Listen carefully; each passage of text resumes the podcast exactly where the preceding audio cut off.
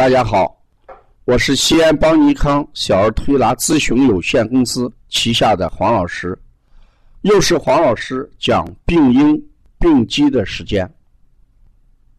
西安邦尼康小儿推拿咨询有限公司以传承、创新、推广、践行小儿推拿为使命，在传统小儿推拿的基础上，率先构建了现代小儿推拿新体系。提出四合一疗法的新思路，即小儿推拿疗法、小儿耳穴疗法、小儿足部穴位疗法和小儿食欲疗法，在小儿推拿推广的路上，采用了多种形式，不断开辟新的栏目。现推出黄老师讲病因与病机，旨在从疾病的病因、病机着手。揭示疾病的真相，传播现代小儿推拿疾病预防和治疗的新理念。本栏目分两部分，共三十讲。第一部分讲病因，十五讲；第二部分讲脏象与病机，十五讲。今天是第一部分讲病因的。第十三节，病理产物性病因之痰饮。什么叫病理产物性的病因呢？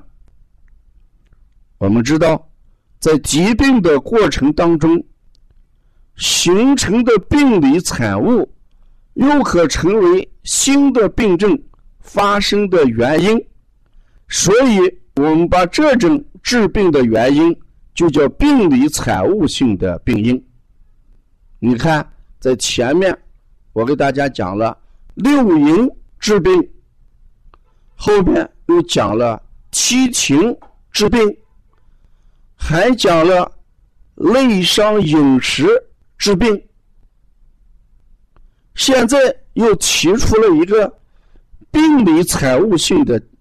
疾病的原因，也就是说，疾病在形成过程当中产生了痰，而这种痰饮呢，又会形成新的疾病的一个原因，所以我们把就叫病理产物性的病因。那病理产物性的病因分两类，第一类就是痰饮。第二类就是血瘀，也就是我们讲的淤血症。第十三节，也就是今天我给大家讲讲痰饮治病。十四节下一节呢，我就讲一下淤血治病。痰饮是一个什么概念？我们经常说，痰分为有形之痰和无形之饮。那大家听起来。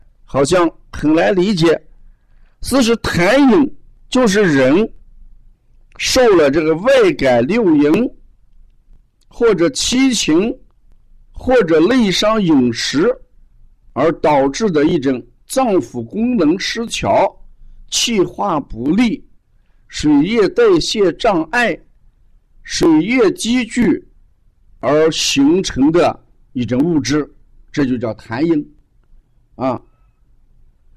那痰饮一旦形成之后，我们有一句话：“百病痰作祟。”那就是说，痰本身是疾病形成的。一旦形成了痰，那我们又来一个“百病痰作祟”。看来有好多病是由于痰而引起的。那痰饮治病有以下。三个特点。第一个特点，痰饮它有阻滞气机、阻碍气血的作用。什么意思？人体内一旦有痰的话，它就会怎么样？就会阻滞人的气机的升与降，也可以。阻碍人气血的运行。你看，当痰饮停留在肺的时候，肺就失去了什么宣降功能，所以胸闷、咳嗽、喘粗啊，痰停在人的肺里边，人往往就要咳几声，甚至要咳嗽急促，要咳喘，要胸闷。如果这个水湿痰饮控阻人的中焦脾胃的时候，人往往就怎么样？出现脘腹胀满、恶心呕吐、大便溏泻，这就阻滞了人的脾胃。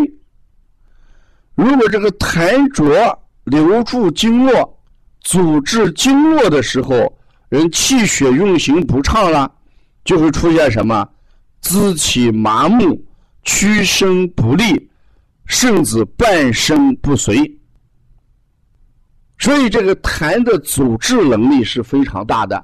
大家知道，排出来的痰是很黏，是很黏，它容易堵、淤堵，容易阻滞。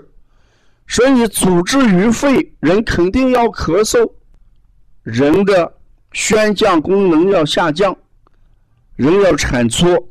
组织在肺胃里面、脾胃里面，就是脘腹胀满；组织在人的经络里面，就会肢体麻木、屈伸不利、半身不遂。所以这个痰呀，是一个治病的一个很重要的因素。这我们就叫什么？病理产物性的因素。这是第一个特点。第二个特点，影响水液的代谢。当痰饮本来就是水液失常的一个病理产物，当痰饮形成之后，它便作为一种致病的因素，作用于人的身体，进一步影响人的肺、脾、肾三脏功能，使水液代谢障碍更为严重一些。痰饮阻肺，肺湿宣降，可致水道不通。因为我们肺有一个通调水道功能。痰湿阻脾，致水湿不化。如果痰饮停留在下焦，就是阻遏肾阳，导致水液情虚。所以，痰饮它会进一步影响人的水液代谢。本来是人的水液代谢不好，才产生了痰饮。痰饮一旦形成，就加重了肺、脾、肾三个脏器的功能，就减缓它功能，加重了这三个脏器的代谢功能的。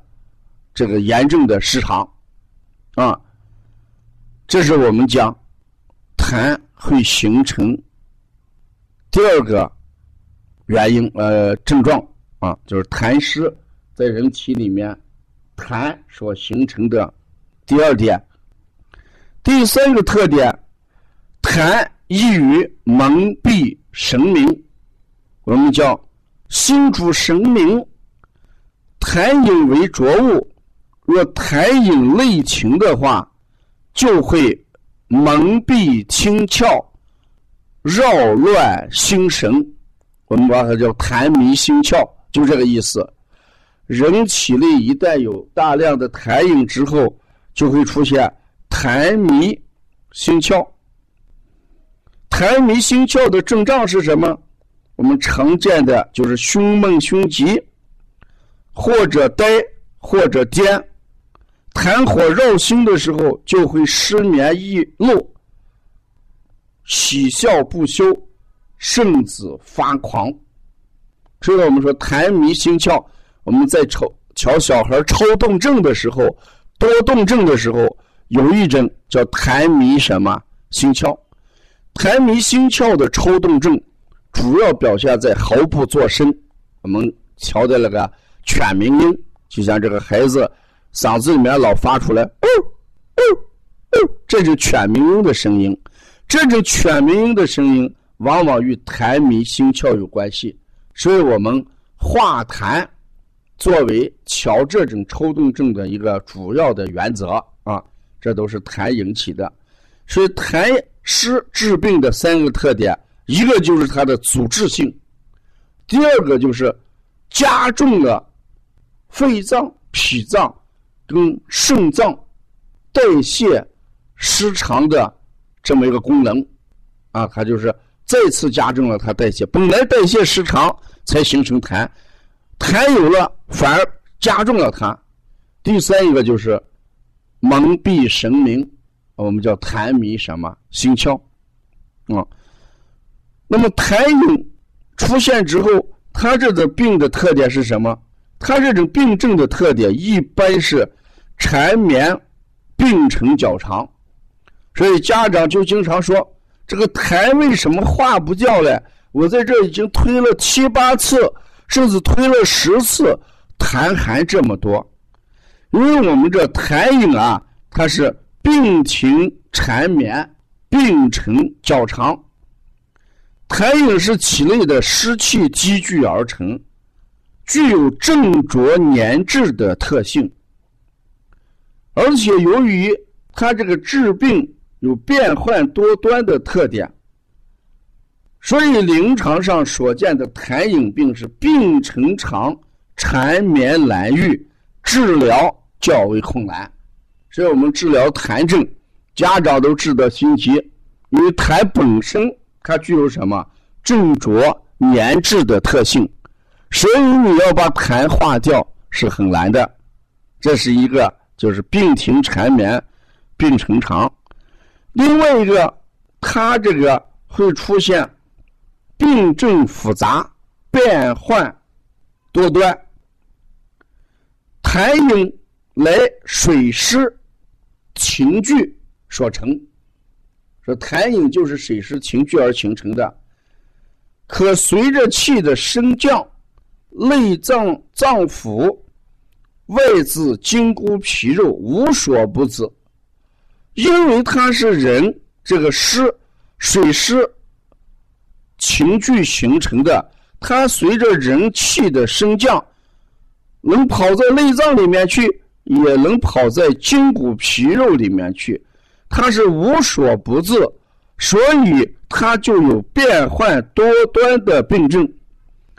比如说，痰饮逆于上，就会出现人什么眩晕的感觉；如果这个痰饮跑在下面去，人就会出现什么腿足发肿；如果痰湿停留在人的肌表里边。就可见人身重，就走起路来正。如果痰湿停留在中焦的话，则会影响脾胃的运化。尤其是痰所致的疾病比较广泛，咳与痰有关，喘与痰有关，心悸与痰有关，眩晕与痰有关，呕吐与痰有关。癫狂与痰有关，人身上的一些阴流也与痰有关，所以我们讲百病皆由痰作祟，怪病多痰之说，说我们身上得的怪病多是由于痰引起的。从这两点上来看，我们这个人对体内这个痰还要加以重视。否则的话，就会引起好多的麻烦来，啊，所以说你看，当一个人的痰处在心脏的时候，就会出现什么心急失眠、神魂癫狂，我们叫痰迷心窍。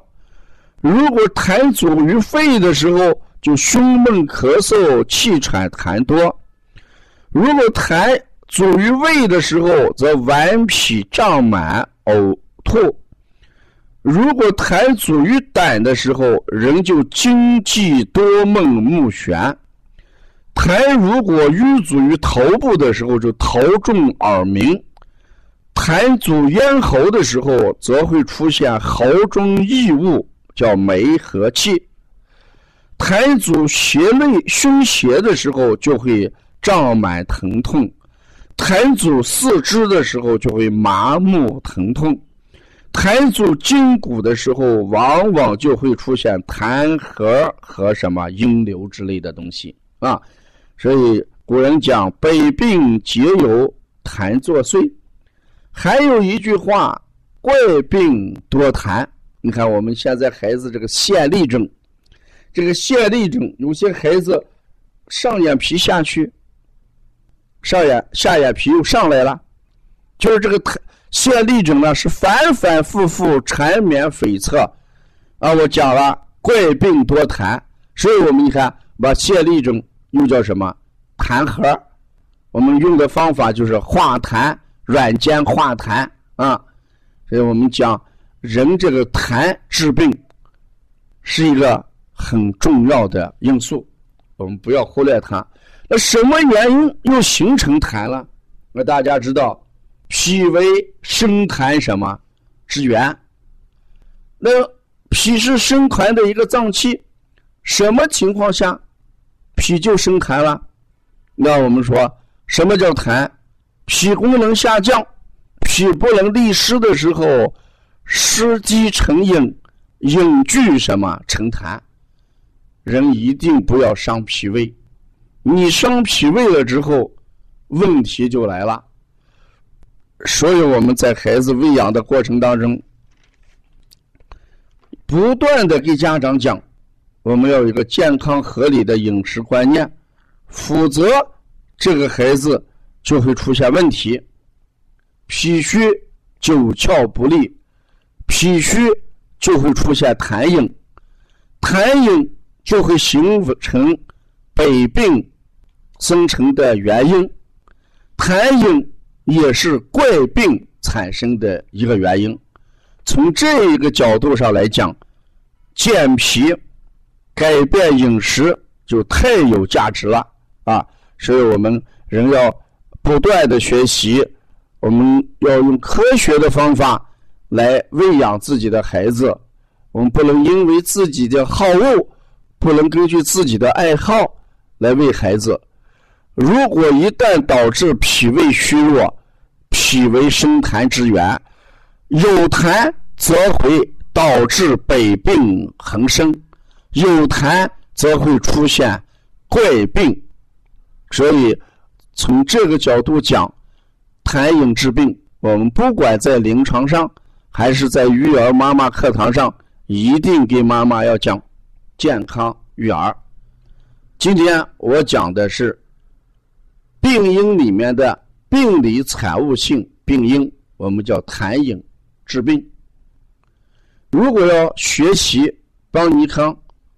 辩证提高班的课程，或者要了解邦尼康更多的一些相关的栏目，请大家加王老师的微信：幺八零九二五四八八二九，幺八零九二五四八八二九。欢迎大家收听下一讲，也就是第十四节淤血。治病说，你说另外一个病理性的产物而治病的，就叫淤血。